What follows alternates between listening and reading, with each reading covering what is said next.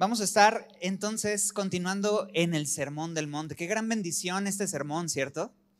Qué interesante pensar que eh, el Señor Jesús preparó varios sermones que justamente Mateo eh, va a dejar escritos. Vamos a estar avanzando durante todo el libro de Mateo en diferentes secciones de sermones. Pero este sermón eh, podría ser el más famoso de Jesús, podría ser la enseñanza más relevante tal vez a lo largo de la historia de la iglesia en cuanto a doctrina y, practicidad cristiana. Entonces, qué privilegio poder estudiarlo aquí en semilla, versículo por versículo, eh, y estar avanzando así. Así que acompáñame, ya que llegamos al versículo 17 del capítulo 5, Mateo 5, 17.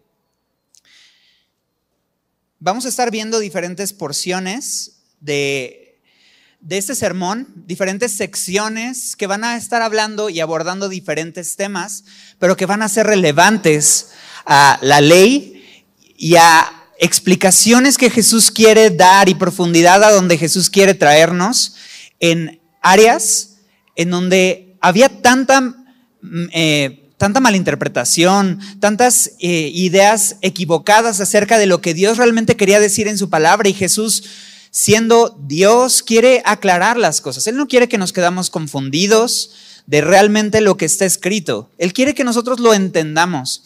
Y él muchas veces explicaba cosas, pero muchas veces usaba parábolas, ¿cierto? Y todavía no hemos entrado a la sección de las parábolas. Sabemos que existen las parábolas, pero si te has dado cuenta, no hemos entrado aún a la sección de las parábolas. Vamos a llegar a esa sección. Y, y Jesús, aunque quiere ser claro y conciso y directo, también está esperando a que el oyente tenga esa hambre, esa búsqueda y ese deseo de entender, de profundizar y de poder buscar más allá de lo que estaba diciendo. Entonces tenemos el sermón del monte. Jesús va a decir verdades bien, bien profundas, bien importantes, bien prácticas, pero también hay esa parte de nosotros como oyentes de poder hacer algo con lo que oímos. Entonces esta es la invitación el día de hoy mientras leemos el versículo 17. Y llegamos ahí. Versículo 17, no penséis que he venido para abrogar la ley o los profetas. No he venido para abrogar, sino para, ¿qué? Cumplir. Muchas gracias. Porque de cierto os digo que hasta que pasen el cielo y la tierra, ni una jota ni una tilde pasarán de la ley hasta que todo se haya cumplido. De manera que cualquiera que quebrante uno de estos mandamientos muy pequeños, y así enseña a los hombres, muy pequeño será llamado en el reino de los cielos. Mas cualquiera que los haga y los enseñe, éste será llamado grande en el reino de los cielos. Porque os digo que si vuestra justicia no fuere mayor que la de los escribas y fariseos, no entraréis en el reino de los cielos. Esta es la porción, porque no oramos?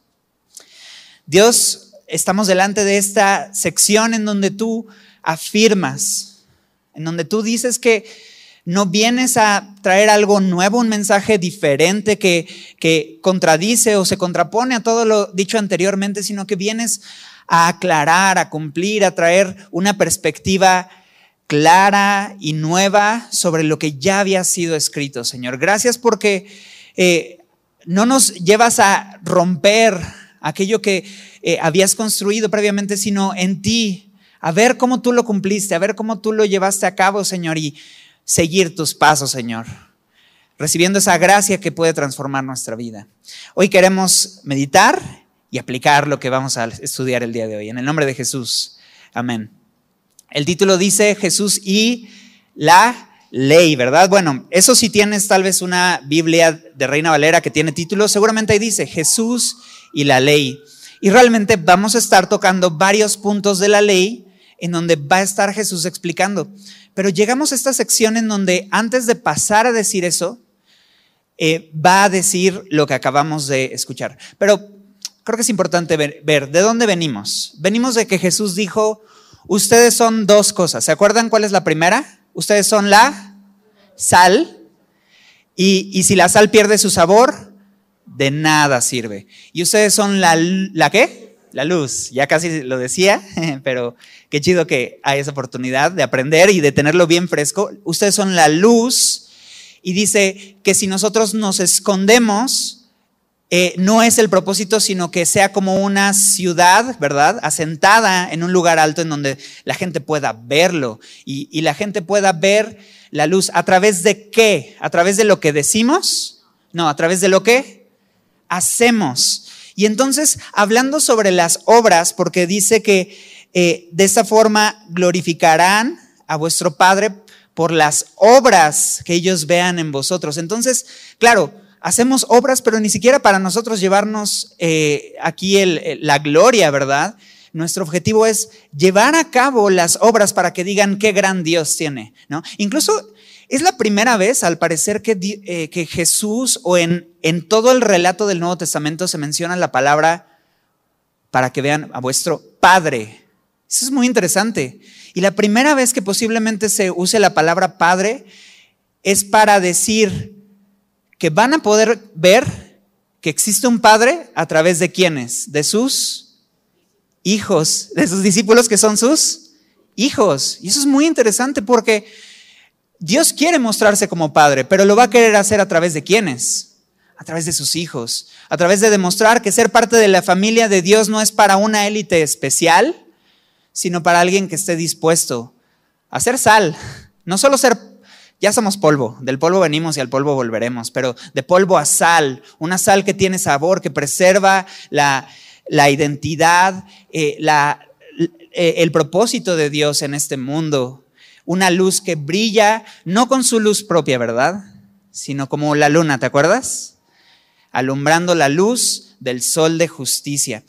Y a través de las obras glorifiquen a vuestro Padre que está en los cielos.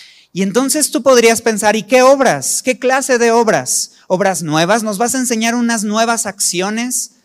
Eh, ¿Vienes a explicar algo que no sepamos antes? Y Jesús dice, no, yo no he venido a, cambiar lo que ya está escrito, yo no he venido a abolir lo que ya había sido puesto previamente en la ley y en los profetas. ¿Qué, ¿Qué es la ley y los profetas? Básicamente el Antiguo Testamento todo el Antiguo Testamento. Esa era la forma de conocer eh, o, mencionar al Antiguo Testamento, porque ellos no, no le llamaban el Antiguo Testamento. La referencia para llamarle Antiguo Testamento sería el Nuevo Testamento, y entonces si hay nuevo, entonces hay un antiguo, pero para ellos era la palabra de Dios, la ley y los profetas.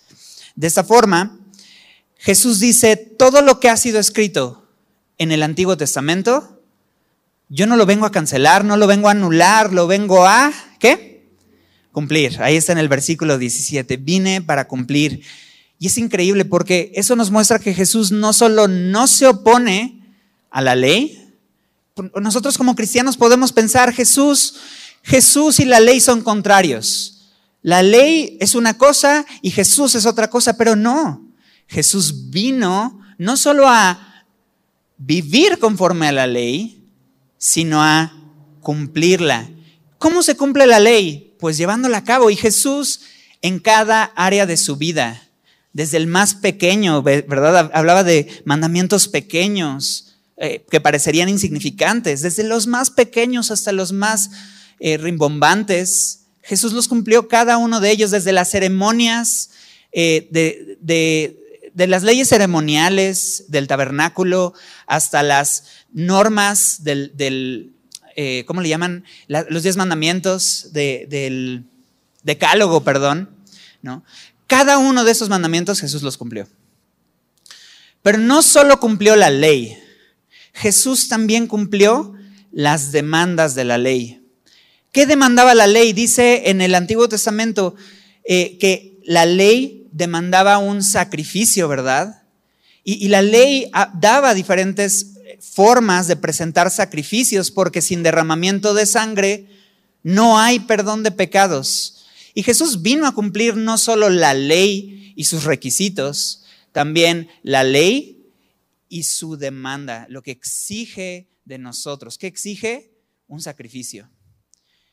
Y en vez de estar presentando sacrificios cada vez y cada año por los pecados del pueblo, Él vino a cumplir una demanda, porque la Biblia explica que por cuanto todos hemos pecado, estamos separados de Dios y somos merecedores de una condena, porque el juez justo no va a tomar por alto, no va a pasar por alto las diferentes circunstancias que nosotros hayamos hecho, las faltas que hayamos tenido en la ley, ya sean pequeñas o grandes.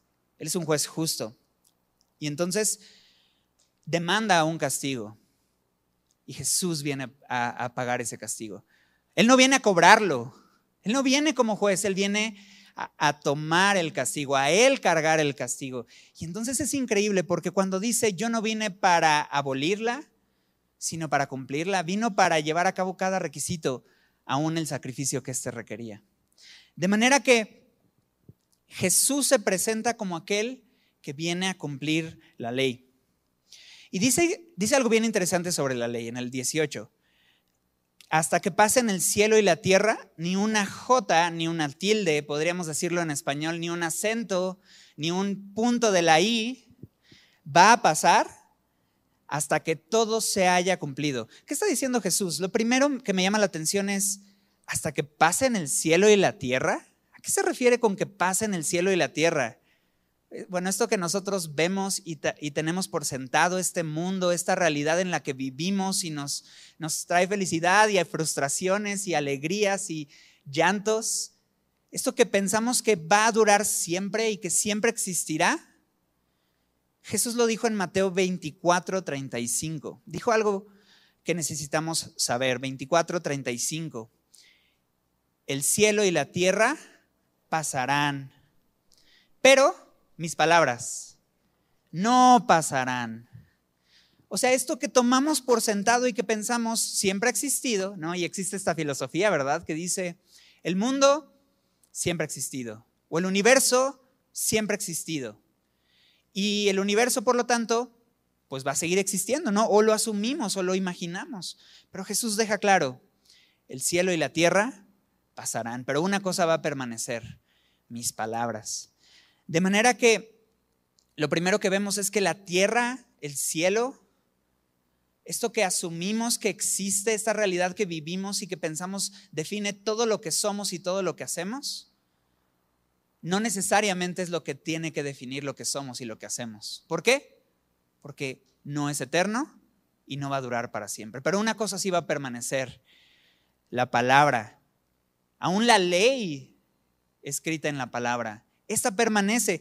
Eso significa que en la época de Jesús, después de miles de años de que había sido escrita la ley a través de Moisés, la ley ya no era vigente. No, seguía vigente. Y, si, eso era vigente en esa época, ¿seguirá siendo vigente el día de hoy? Bueno, es muy sencillo. ¿Tienes un, un piso en donde pisar el día de hoy? ¿Hay una tierra donde crecen árboles aún? Ok, como la tierra aún existe, sus palabras siguen vigentes. En el día en el que el cielo y la tierra pasen, hasta ese día sus palabras van a seguir siendo vigentes. Entonces, mientras el ser humano tenga tierra que pisar, frutos que labrar, vida que hacer en este mundo, la palabra de Dios seguirá siendo vigente. Lo fue hace seis mil años, lo fue hace dos mil años y lo sigue siendo hoy. Por eso lo que hoy vamos a ver es relevante. Y no vamos a hacerlo cool, ni lo vamos a hacer más como que digerible, porque no, no se trata de hacerlo relevante, ya es relevante, ¿verdad? Ya es relevante y es relevante para los chavos el día de ayer y es relevante para la comunidad eh, variada que tenemos hoy en Santa Mónica, escuchando en línea o estando aquí sentada, de diferentes eh, lugares, colonias, eh, de diferentes edades es relevante para cada uno de nosotros. ¿Por qué? Porque sus palabras no pasarán. Y Jesús dice esto, de manera que cualquiera que quebrante uno de esos mandamientos muy pequeños, por lo tanto, siguen vigentes y hay que considerarlos. Y así enseña a los hombres a quebrantar, muy pequeño será llamado en el reino de los cielos, mas cualquiera que los haga y los enseñe, este será llamado grande en el cielo, en el reino de los cielos, perdón. Porque os digo que si vuestra justicia no fuere mayor que la de los escribas y fariseos, no entraréis en el reino de los cielos. Aquí hay un contraste y, y es un texto que puede ser controversial, pero analicemos qué es lo que dice. Dice cualquiera que quebrante y enseñe, ¿verdad? Ese será muy pequeño en el reino de los cielos. Dos cosas que, puede hacer alguien con con la palabra de Dios. Puedes enseñarla, bien o mal, pero la puedes enseñar. Puedes llamarte maestro, puedes llamarte profeta, puedes llamarte un sabio de las escrituras y puedes enseñarla, pero si tú las quebrantas, la Biblia te considera como pequeño en el reino de los cielos. La Biblia no os considera como pequeño en el reino de los cielos. ¿Por qué? Porque a los ojos de Dios no se trata qué tanto sabemos, ¿verdad? Se trata de qué tanto sabemos que tenemos hasta la capacidad de enseñar, sino aquel que los que haga y los enseñe, ese será grande en el reino de los cielos. Y entonces el contraste está en, puedes enseñar muchas cosas, pero si no lo vives a los ojos de Dios, no hay grandeza en ello. Por más que tengas reputación en este mundo, por más que tengas reputación en tu familia, tú que tienes contacto directo con Dios, te dicen, va, o nos dicen, o, tú que, que sabes tanto de la Biblia, pero qué importante a los ojos de Dios no solo saberla o enseñarla, sino vivirla, ponerla en práctica. Otra vez está regresando esta idea. Cuando la gente vean vuestras obras, es cuando pueden glorificar a vuestro Padre que está en los cielos. Y entonces, va a hablar de alguien. Y, esta frase que dice en el versículo 20 pudo haber sorprendido a cualquier persona que estaba escuchando, porque dice que si la justicia de ellos no fuera mayor que la de los escribas y los fariseos, entonces no entrarían en el reino de los cielos. Tal vez no, tal vez tú te preguntas quiénes eran los escribas y los fariseos. Puesto de una forma muy sencilla, los escribas eran aquellos hombres estudiosos y dedicados que eh, dedicaron su vida a copiar las escrituras, estudiarlas y conocerlas a el menor detalle posible. Ellos sí conocían las tildes, ellos sí conocían las jotas, a ellos no se les escapaba. E, estos eran hombres que si al transcribir eh, minuciosamente un pasaje, se les pasaba una de esas tildes. Ellos tenían que romper todo el manuscrito y volver a iniciar. Incluso tenían una ceremonia de, lavar las manos, purificar, tirar la pluma y volver a iniciar, volver a comenzar desde el inicio. Esa era su, tradición, esta era eh, lo, lo riguroso de sus normas. Eran hombres que no se les pasaba ni una tilde ni una jota. Más les valía que no se les pasara una tilde ni una jota. ¿Por qué? Porque amaban la palabra. Claro, empezaron a desvirtuar las intenciones por las cuales buscaban la palabra. Pensaban que al, ellos conocerla y enseñarla perfectamente, eso traería agrado a Dios, sin darse cuenta que Dios les amaba, no por lo que ellos hacían o dejaban de hacer, sino por ser su creación, sus hijos.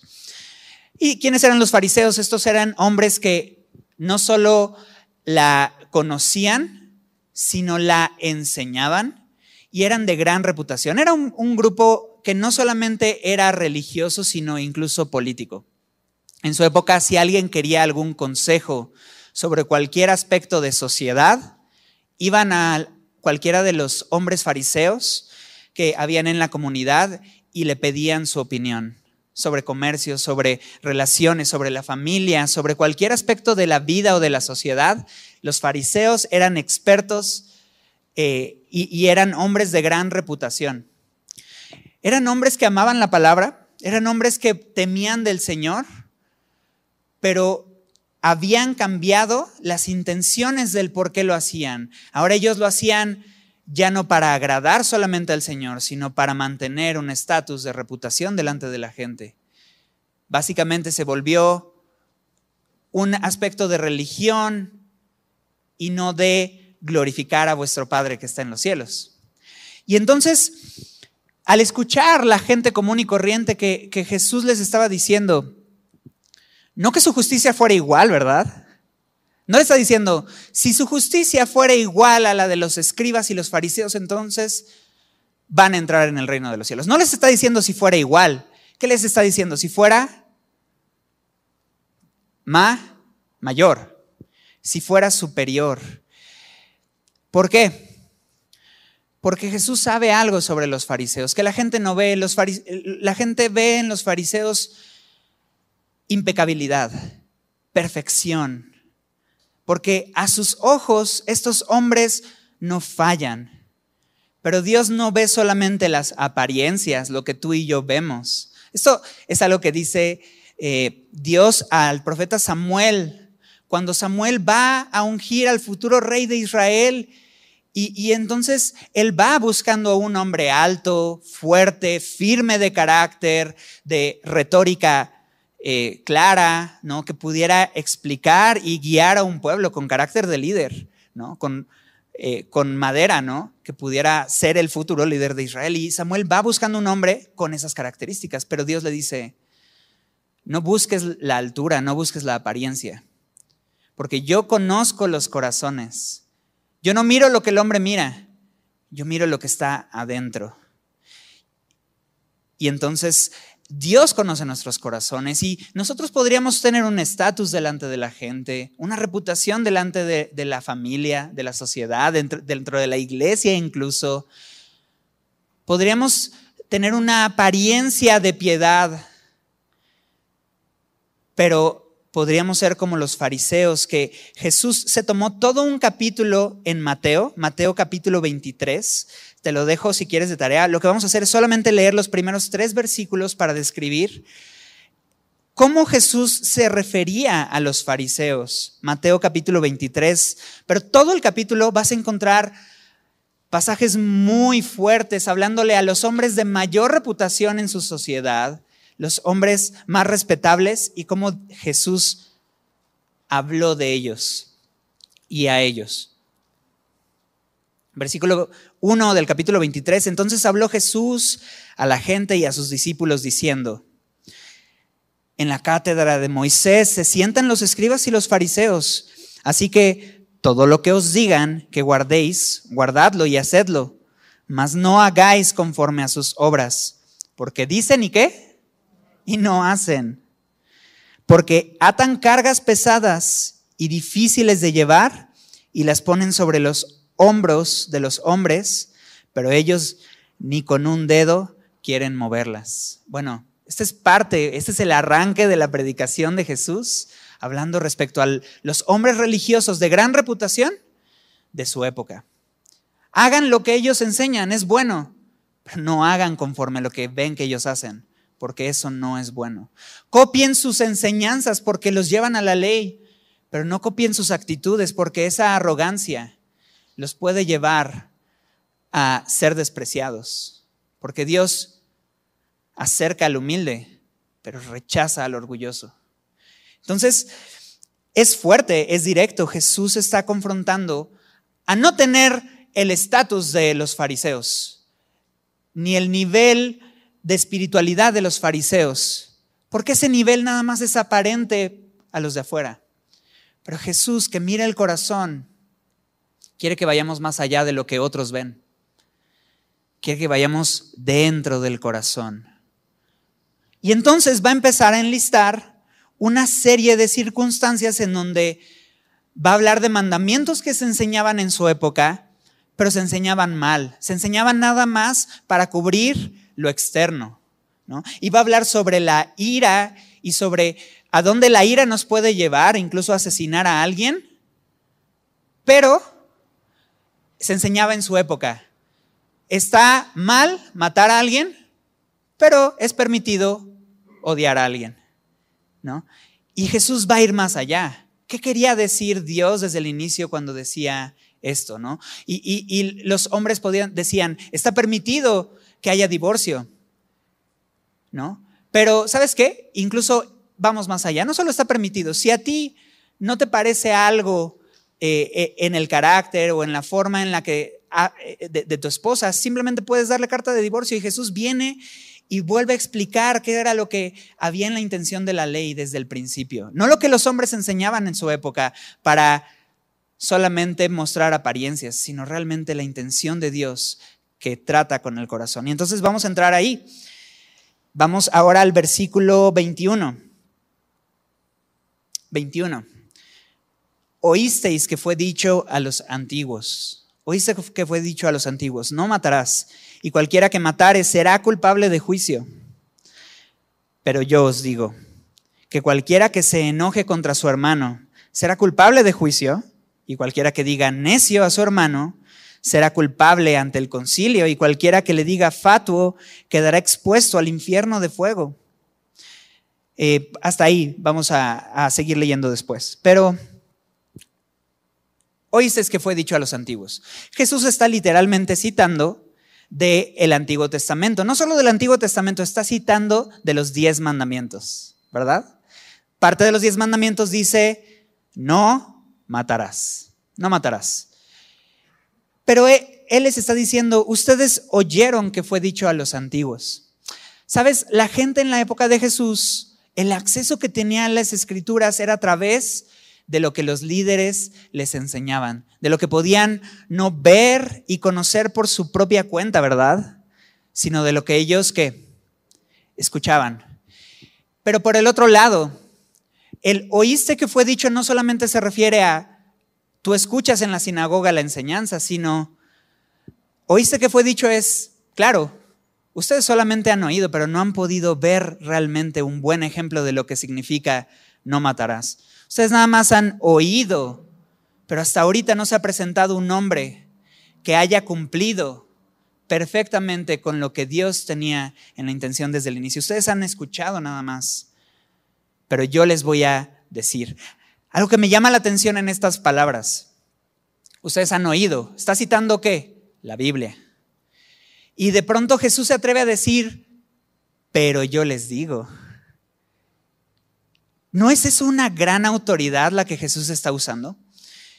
Ningún profeta hasta ese momento se había atrevido a decir, yo les digo. Muchos de los profetas, la frase que usaban es, el Señor dice, Dios manda, el Señor ha hablado, citando al Señor, pero delante de ellos en este sermón está un hombre que no dice, o no está citando como los profetas, el Señor dice, está diciendo, yo les digo. ¿Con qué autoridad Jesús puede decir eso, no? ¿Con qué autoridad Jesús puede decir, ustedes han escuchado de los diez mandamientos y yo les voy a decir esto? Jesús habla con la autoridad que tiene, habla con la autoridad del mismo que escribió el decálogo, porque el mismo que escribió el decálogo es el que está delante de sus ojos hablando y diciendo estas palabras. Jesús, el autor de los diez mandamientos, va a aclarar que era lo que quería decir desde el inicio. Yo les digo que cualquiera que se enoje contra su hermano será culpable de juicio.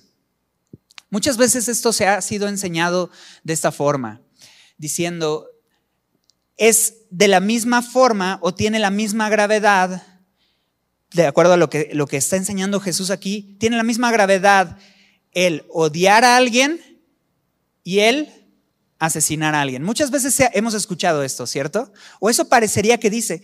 Pero lo que Jesús está diciendo es que dentro de este mandamiento ya escrito, que no es nuevo, que no viene a abolir, sino a cumplir, en este mandamiento se encuentran dos realidades. Tanto matar tiene consecuencias como asesinar en el corazón. Claro, las consecuencias son diferentes. El gobierno no va a adoptar una política de si tú odias a alguien en el corazón, vas a la cárcel. O no debería de adoptar esas políticas, estamos de acuerdo. Sería injusto. ¿Cómo podrías interpretar las intenciones de la realidad? Cuando dice aquí, eres culpable delante del concilio, no se refiere al concilio de los hombres. Las consecuencias de asesinar a una persona y odiar a, una persona son diferentes. Pero dentro del mandamiento no matarás, se encuentra la misma indicación. ¿Qué hay en tu corazón? ¿Qué hay en tu corazón? Porque tú puedes odiar a alguien en tu corazón a tal grado que para ti ya está muerto. Y, tal vez has escuchado o tal vez has dicho, para mí esa persona, ¿qué? Ya no existe. Ya no existe, ya está muerta. ¿Y en tu corazón qué hiciste? Pues ya lo mataste, ¿verdad? Y, y entonces, otra cosa que tenemos que entender es que Jesús está yendo más allá. ¿De dónde salen nuestras acciones? ¿De dónde sale lo que hacemos? Jesús dijo en Mateo 15, 18. Si me acompañas ahí, Mateo 15, 18 nos va a decir Jesús, ¿de dónde salen las cosas que nosotros hacemos? ¿Será que sale de la influencia de otros hacia nosotros? ¿De nuestro entorno? ¿De nuestras circunstancias? Mateo 15, 18. Dice, pero lo que sale de la boca del corazón, perdón, otra vez, voy a volverlo a refrasear porque lo, quiero enfatizar diferente. Pero lo que sale de la boca, ¿de dónde sale? Del corazón. Ahí está.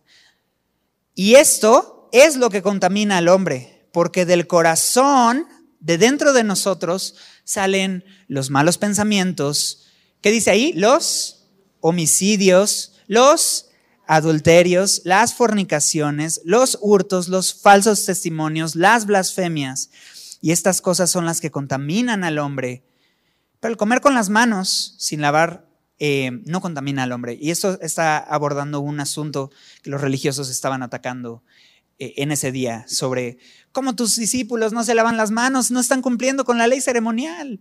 Y Jesús dice, es que estás viendo nada más y, Jesús les va a advertir esto en Mateo 19. Ustedes nada más cuelan la mosca, pero se comen un camello. O sea, se dedican a los detalles, minuciosamente los examinan, pero ustedes se permiten grandes licencias en su vida. ¿no? ¿Por no se están lavando las manos? ¿Cómo es posible eso, Jesús? Bro, ustedes están viviendo vidas de hipocresía. ¿Cómo es posible? ¿No? Y, entonces Jesús no va a ir solamente a las acciones evidentes para otros. Claro, un asesinato es evidente para cualquiera, está mal. De hecho, es un crimen aquí en China, o bueno, debería de, ¿verdad? Debería de ser un crimen. Pero un asesinato es algo muy evidente. Pero otra vez Dios mira el corazón. Y Dios ha visto cuando en nuestro corazón ya hemos odiado a alguien sin causa ya hemos aborrecido a alguien, ya para nosotros alguien ya desapareció. No porque, no por otra cosa, sino porque en nuestro corazón es como si lo hubiéramos asesinado. Y entonces, por eso el mandamiento para Jesús no solo es no hagas la acción y vive nada más odiando. De hecho, dicen algunos estudiosos que en la época de Jesús los fariseos enseñaban esto. Lo que no puedes hacer es asesinar a alguien pero puedes odiar a alguien en tu corazón el resto de tu vida y vivir con ello, no hay problema. Men, pero es lo mismo, o sea, no es lo mismo, pero es lo mismo. Porque viviendo, odiando a alguien con ese permiso que, otorgaba la ley en ese momento, estás viviendo completamente infeliz, insatisfecho y estás viviendo incompleto. Y Jesús sabe, sabe que no es, no es solamente las apariencias de lo que se trata, se trata del corazón. ¿Cuál es el corazón del asesinato? El odio. Así que el dolo no solo en la acción, sino en la intención, es lo que, lo que Jesús está mirando aquí. Por tanto, dice el versículo 23, si traes tu ofrenda al altar y allí te acuerdas de que tu hermano tiene algo contra ti, ya conoces el pasaje, deja allí tu ofrenda delante del altar y anda, reconcíliate primero con tu hermano y entonces ven y presenta tu ofrenda. Ponte de acuerdo con tu adversario pronto, entre tanto que estás en el camino con él. No sea que el adversario te entregue al juez y el juez al alguacil y seas echado en la cárcel. De cierto te digo que no saldrás de allí hasta que pagues el último cuadrante. Jesús no lo va a dejar solamente en un mandato, va a poner un, un aspecto muy práctico. Ya que nuestro trato a los demás es importante y ya que en nuestra época se está enseñando que solo lo que otros ven es lo que tenemos que cambiar, no lo que hay dentro, te voy a decir algo.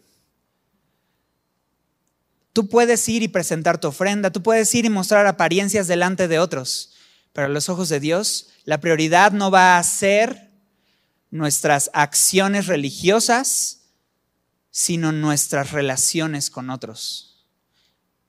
Para Dios la prioridad van a ser las personas, no las acciones. Y entonces, por eso dice, tú puedes traer tu ofrenda al altar y es bueno, pero si sabes que alguien tiene algo contra ti, necesitas primero ir y resolver eso con esa persona. Y entonces ahora sí ven y trae tu ofrenda al altar. Entonces no está diciendo que no debemos de traer nuestra ofrenda o presentar eh, nuestro agradecimiento al Señor de alguna forma o llevar a cabo la ley de alguna forma. Pero le está dando prioridad a la gente, prioridad a las personas antes que a las acciones. Y Jesús se dedicó a hacer esto. Cuando em, cuando los líderes religiosos encontraban a Jesús y a sus discípulos haciendo algo en un día que para ellos era imposible de hacer ninguna acción ni ninguna labor, que es el día de reposo, cuando los encontraban a Jesús y a sus discípulos haciendo algo así y los cachaban y los, y los confrontaban, Jesús, su respuesta era, el día del reposo fue hecho a causa del hombre, no el hombre a causa del día de reposo. O sea que las leyes fueron hechas para el hombre, no el hombre para las leyes. Y entonces, ¿cuál es la prioridad? Las personas, el amar a la gente, el cuidar de las personas, el cuidar las relaciones. Y si tú vas a anteponer una acción,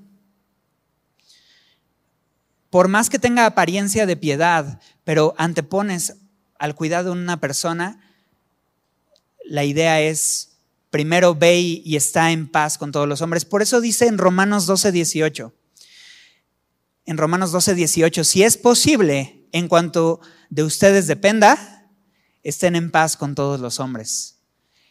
Y Dios desea que si hay algo que aún nosotros podemos hacer, si hay algo que aún nosotros podemos decir para poder restaurar alguna relación, lo hagamos. Si está aún en nuestras manos. Y tú dices, pero ya no está en mis manos. De acuerdo.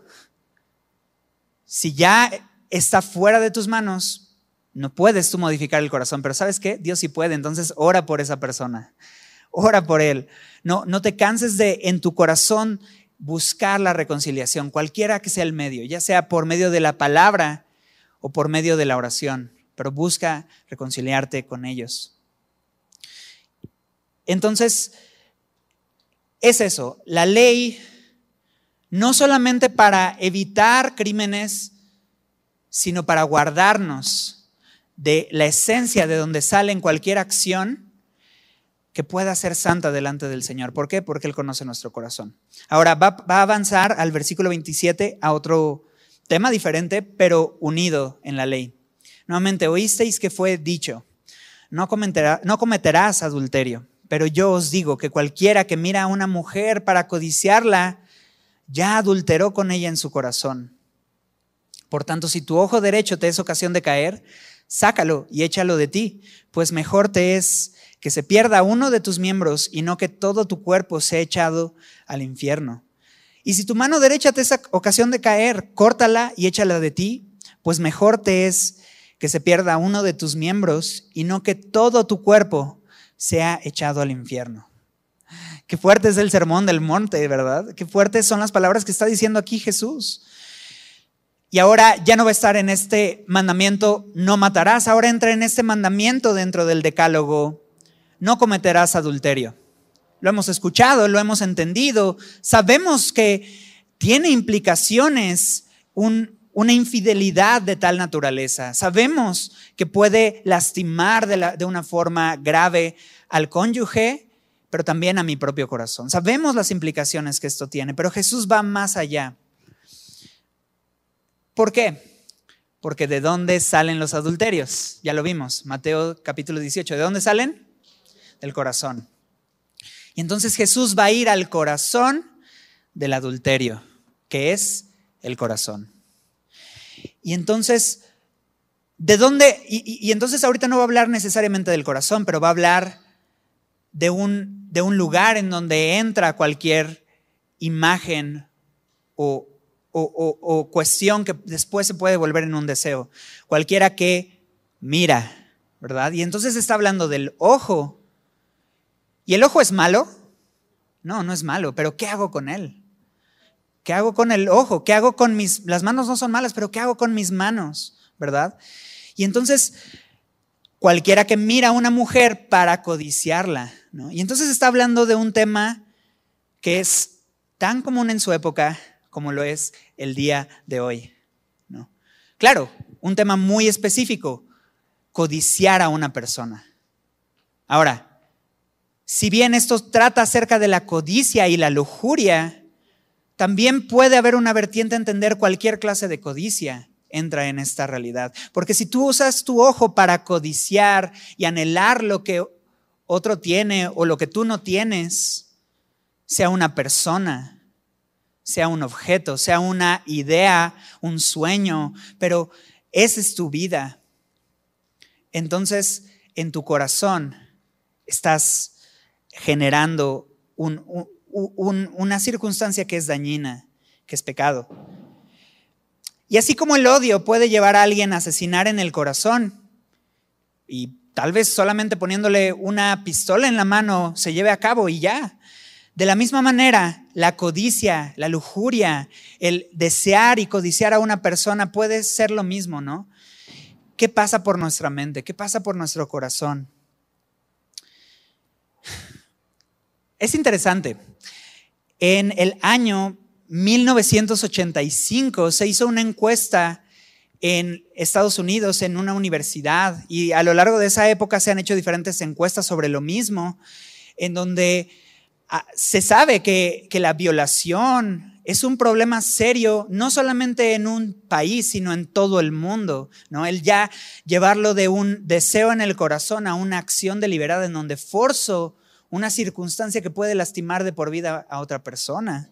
Bueno, hicieron una encuesta en esa época en donde la pregunta era, ¿qué tipo de comportamiento eh, llevarías a cabo si nadie se enteraría y si no hubieran consecuencias al respecto?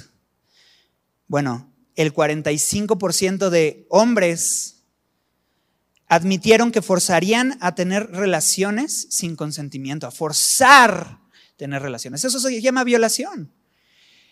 Y, entonces nos damos cuenta que el llevar a cabo una acción simplemente a veces es una barrera de cuáles son las consecuencias, quién se va a enterar, qué reputación va, va a traer después de esto. Y si es muy malo, mejor no lo hago, pero, pero ¿qué hago en mi corazón? Lo imagino, lo pienso, lo medito, lo deseo, lo anhelo y, y constantemente le damos vueltas en la cabeza vueltas en la cabeza, cómo puedo llevar a cabo este odio de formas prácticas, cómo puedo llevar a cabo este impulso por esa persona de formas prácticas. Y nada más nos falta llevarlo a cabo para que se consuma.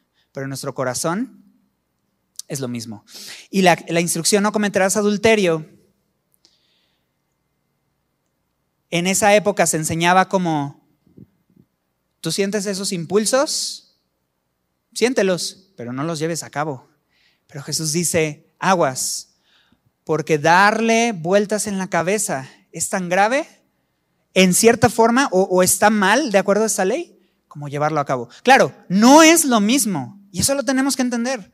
No es lo mismo en tu corazón meditar algo que llevarlo a cabo, y sobre todo en un aspecto como el que estamos mencionando, en un aspecto en donde ya involucras a otra persona, como el asesinato y el adulterio, la violación. No es lo mismo. Y no debería de ser lo mismo ante las leyes, pero en la ley no cometerás adulterio. Ambas circunstancias son pecado. ¿Por qué? ¿Por qué lo menciono? Porque gente podría pensar, pues si la Biblia dice que si ya la miré en mi corazón, si ya lo miré en mi corazón, ya pequé, pues le sigo dando al pecado, ¿no? O sea, ya pequé. Entonces, pues nada más lo consumo y ya. Pero no, las consecuencias son terribles cuando no solamente ya lo meditamos, sino ya lo llevamos a cabo. Entonces, decía, eh, parece, me parece que decía Martín Lutero, las aves pueden estar dando vueltas en tu cabeza. ¿no? Las aves pueden estar dando vueltas en tu cabeza, pero cuando permites que esas aves aniden en tu, en tu cabello ya es diferente. ¿no? Y entonces es la diferencia entre la tentación y la lujuria, ¿no? Diferentes circunstancias pueden volar y puedes hacerlas nada más así, ¿verdad? Pero no es pecado que, que circunstancias pasen por tu cabeza. Pero estás permitiendo que esas aves aniden en tu corazón, empiecen a cómodamente permanecer allí. Eso es peligroso. Y entonces Jesús trata no con el adulterio, sino con el corazón del adulterio. Ahora, da una instrucción, versículo 29, si tu ojo derecho te es ocasión de caer, sácalo échalo de ti. Entendemos que esta no es una instrucción literal. En muchos lados, en muchas culturas, mucha gente lo ha pensado, ¿no? Lo ha llegado a pensar, pues esto es lo que Jesús decía, lo tengo que hacer. Y de pronto, de vez en vez, se oyen noticias de tal persona este, se quedó sin mano. ¿Quién se la quitó? Él mismo. ¿Por qué? Porque leyó la Biblia y, pensó en esto. Jesús no estaba hablando literal, ¿no? Si no, él hubiera levantado un culto de discípulos sin manos y sin ojos, ¿no? Hubieras visto, ¿qué onda, Pedro? Saludos, así, ¿no? No, él no llevó, él no invitó a la gente a hacer esto de forma literal, pero la invitación sí era a ser tajante. Porque si no somos tajantes, fácilmente vamos a poder caer. ¿no? Y, y con el pecado no es nada más decirle no, sino ser tajantes, hacer cortes específicos. ¿Dolería echar fuera un ojo? Sí. ¿Dolería terminar una relación? que, a Dios no le agrada? También. ¿Dolería cortar una mano? ¿Dolería dejar un trabajo en donde tengo reputación, pero que de pronto me, me forza y me invita y me incita a pecar cada día, a cada momento? Seguro dolería. Y, de pronto es difícil, pero la, la decisión de Jesús o la invitación de Jesús es, no lo pienses, porque es mejor entrar en el reino de los cielos, Manco decía en otro, en otro evangelio, que con todos tus cuerpos, con todas tus maletas, con todos tus trabajos, con todas tu, este, tus tres novias, con toda tu este, reputación, entrar en el infierno. Aquí es un asunto de sé tajante con el pecado. Y no, y no lo cortes solamente en las acciones, córtalo desde la mente, córtalo desde el corazón, córtalo desde la raíz, porque si no cortas desde la raíz, ¿qué pasa con una, cuando tú nada más cortas una planta y no la arrancas desde la raíz? ¿Qué pasa con esa planta? Vuelve a crecer. Incluso Jesús dijo, tú puedes echar fuera a un demonio, puedes barrer y dejar súper limpio. ¿Y te acuerdas qué sucedería? ¿Qué puede suceder? Bueno, llegan siete demonios peores y ahora hacen pari ahí en tu, en tu casa. ¿No? Y es que no se trata solamente de cortar lo que es evidente para otros, nada más limar apariencias.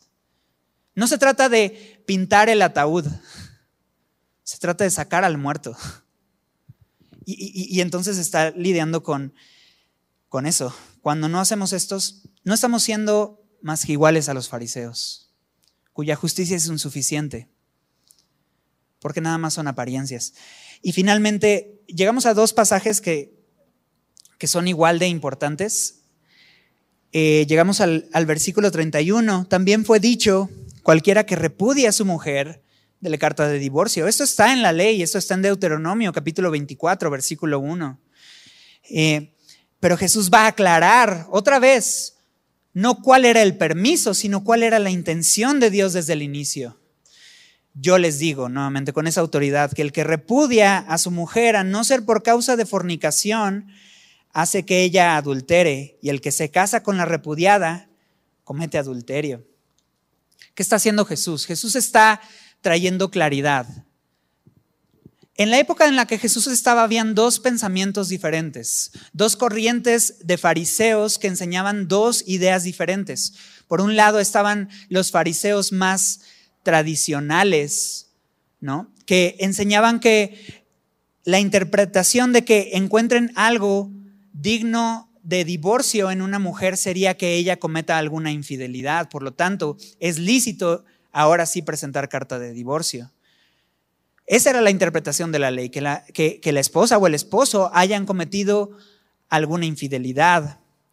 Pero había otra corriente, la corriente liberal, en donde la interpretación, si tú encontraras algo indecente, se refiere a cualquier cosa que a ti personalmente no te gusta.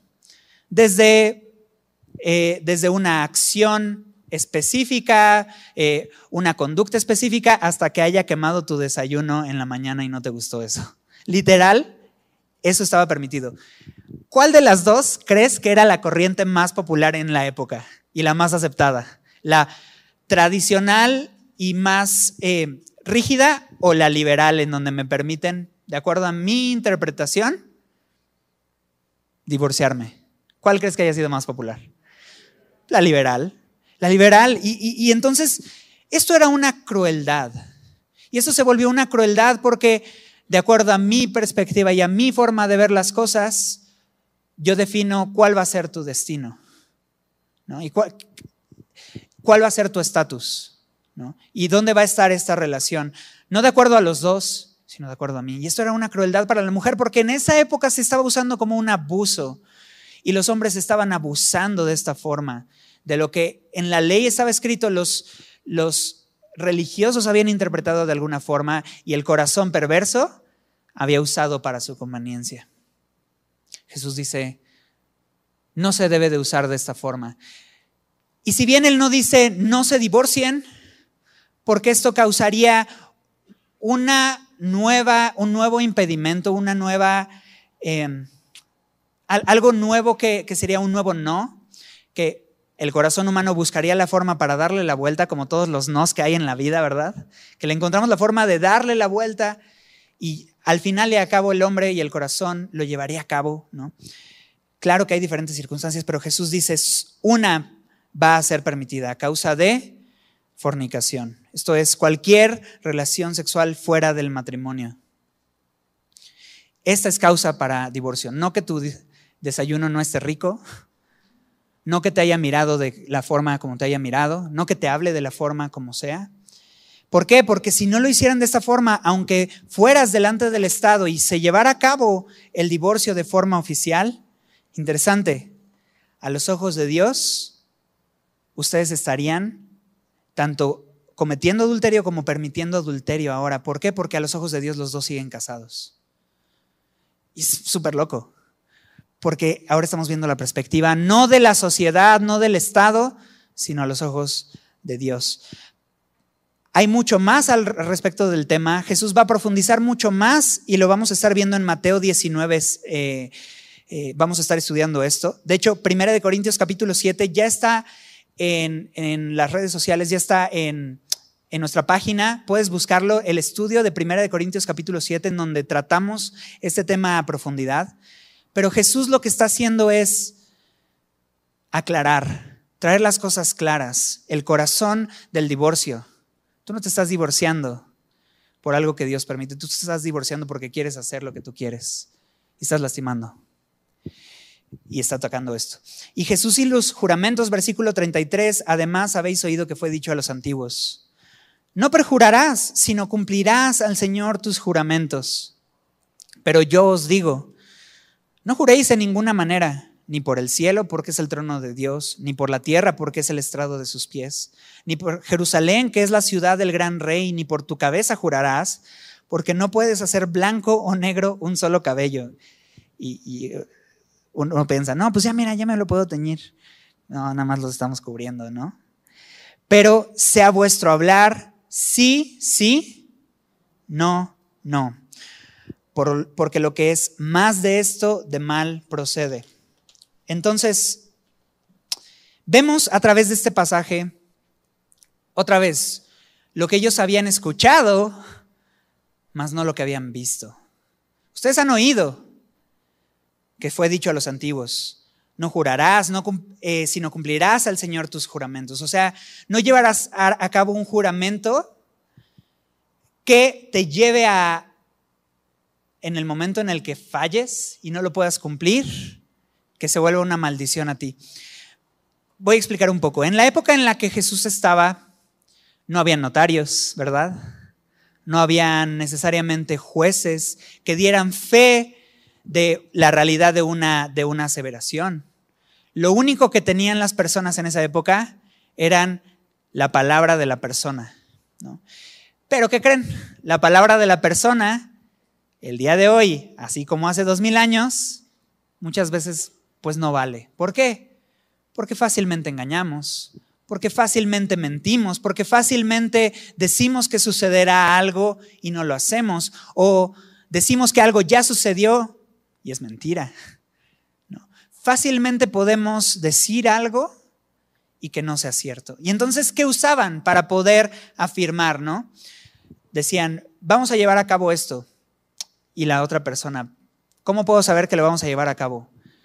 Te lo juro por, y empezaban a enlistar una serie de circunstancias, ¿no? Te lo juro por esto. Ah, no, pues ya juró por esto. Ah, no, pues entonces sí es cierto, ¿no? Y entonces, en la época de Jesús, las palabras no valían absolutamente nada. ¿no? Sentías la obligación de tener que juramentar todo lo que decías, ¿no? Y de tener que afirmar una vez más que lo que estás diciendo es cierto, ¿no? ¿Por qué? Porque tu carácter no demostraba firmeza. No eras digno de confianza, tenían que requerirte que, juraras algo. Pero Jesús no está diciendo no juren solamente como una negación. Eh, en ciertas doctrinas e ideas religiosas, algunos piensan que eh, a los ojos de Dios no se debe de jurar y entonces hay ciertas corrientes que no van a, juicios a testificar porque de acuerdo a ellos no pueden juramentar porque entonces estarían violentando un mandamiento del Señor. Pero esto no es así. Es más, cuando Jesús estaba delante del sumo sacerdote, el sumo sacerdote le, le, le pidió que delante de él hiciera un juramento de sus aseveraciones de ser Dios. Y Jesús no dijo, no, yo no puedo jurar. Jesús dijo, tú lo has dicho, o sea, así es, yo soy el Cristo. O sea, Jesús mismo participó de juramentos. Pablo mismo participó de juramentos. Es más, en Hebreos nos menciona que Dios, cuando le hizo la promesa a Abraham, él juró por sí mismo, dando un mayor juramento o dándole una mayor firmeza a la promesa que había dado a Abraham de que en Él serían benditas todas las familias de la tierra. Entonces no es el juramento el problema, es nuestro carácter, el corazón de nuestras palabras. Tengo un carácter, tengo un rasgo de carácter que la gente cuando escucha lo que yo digo no lo cree. Duda de lo que yo digo que requiere prácticamente que yo le jure las cosas. O mi palabra puede ser tan firme que cuando yo menciono algo la gente va a saber que se va a llevar a cabo, que esto que dije es cierto, no es mentira. Eso es lo que Jesús está nuevamente tocando, el corazón de las afirmaciones. Y entonces Jesús está demandando que nuestra palabra sea tan digna de confianza que ni yo ni otros requieran un juramento de lo que estoy diciendo. Y nuevamente va al corazón. Y con esto hemos terminado y, hemos visto cómo Jesús no vino a darnos una nueva forma de vivir, o que las obras que van a brillar en este mundo no van a ser en, función de cosas nuevas y diferentes que nadie conoce, no, sobre las cosas que conocemos, poderlas vivir. Lo que la gente sabe que desea llevar a cabo, pero nada más por fuera puede aparentar, Dios nos dice, que nosotros podemos vivir de acuerdo a esto. Ya no solo aparentando, sino viviendo en esto. Tal vez tú te has sentido recientemente que has vivido solamente en apariencias. El sermón del monte hoy puede ser un, una confrontación a nuestra vida. De darnos cuenta que solamente estamos pintando el ataúd. Que nada más estamos lijando por fuera, mas no estamos atendiendo el corazón de lo que hay dentro de nosotros. Puede ser hoy una confrontación a, a retarnos y a darnos cuenta, el Señor quiere que nosotros vivamos congruentes, no solo con lo que enseñamos, sino con lo que vivimos. Pero tal vez, tal vez no solamente te sientes confrontado, tal vez sientes una presión, es que no puedo, es que no puedo, es que lo he intentado, es que no es que no quiera. De verdad me he esforzado. Al final recordemos que al inicio Jesús no dijo, ustedes han cumplido la ley. Al inicio él dijo, yo no vine a abolir, yo vine para cumplir. Jesús vino a cumplir cada una de estas normas. Jesús vino a, hacer y a llevar a cabo lo que para nosotros ha sido imposible. Lo que hemos intentado vez tras vez y nos hemos esforzado y hemos prometido y hemos jurado, de verdad te prometo que ya voy a cambiar. O, hemos pensado eh, que si ya dejamos de hacer esto frente a las personas, ya no nos va a doler tanto, pero sigue doliendo igual. Y entonces nos sentimos cargados y podría, podría ser no solo una confrontación, sino podría ser una carga para nosotros. Pero, hey, Escucha esto. Jesús es el que ya cumplió con todo esto. Jesús es el que ya vivió una vida perfecta para que su justicia y su perfección podamos hoy deleitarnos en ella. Dice en Romanos capítulo 5, y con esto voy a terminar. Romanos capítulo 5, versículo 1, un versículo que necesitas conocer en medio de esta carga, en medio de esta incapacidad que sentimos de poder llevar a cabo lo que vemos en este sermón. Recuerda esto. Romanos 5.1. Justificados. Justificados pues por la fe.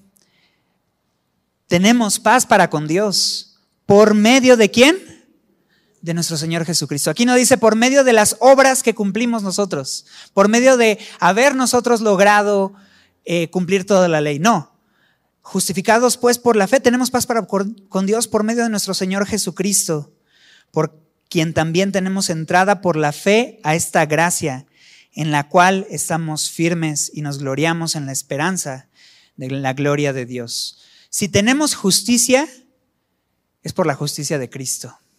Si podemos disfrutar de vivir con una conciencia limpia, no es porque todo lo hemos cumplido, pero ahora seguimos a aquel que todo lo cumplió, que nos ofrece su justicia, pero que también nos da un ejemplo, ya no para haberlo oído, ya no para escucharlo, esto se exige de ti, sino para poderlo ver con nuestros ojos, para poderlo experimentar, no solamente conocerla de oídos, sino poderlo experimentar en nuestra propia vida. Tal vez tú batallabas con algo de esto y Dios te ha permitido ser libre, ser libre de las apariencias, de, promesas que no podías cumplir, de cosas que no podías cambiar, de apariencias que nada más te hacían mantener una reputación delante de otros, pero era insuficiente para hacerte satisfecho.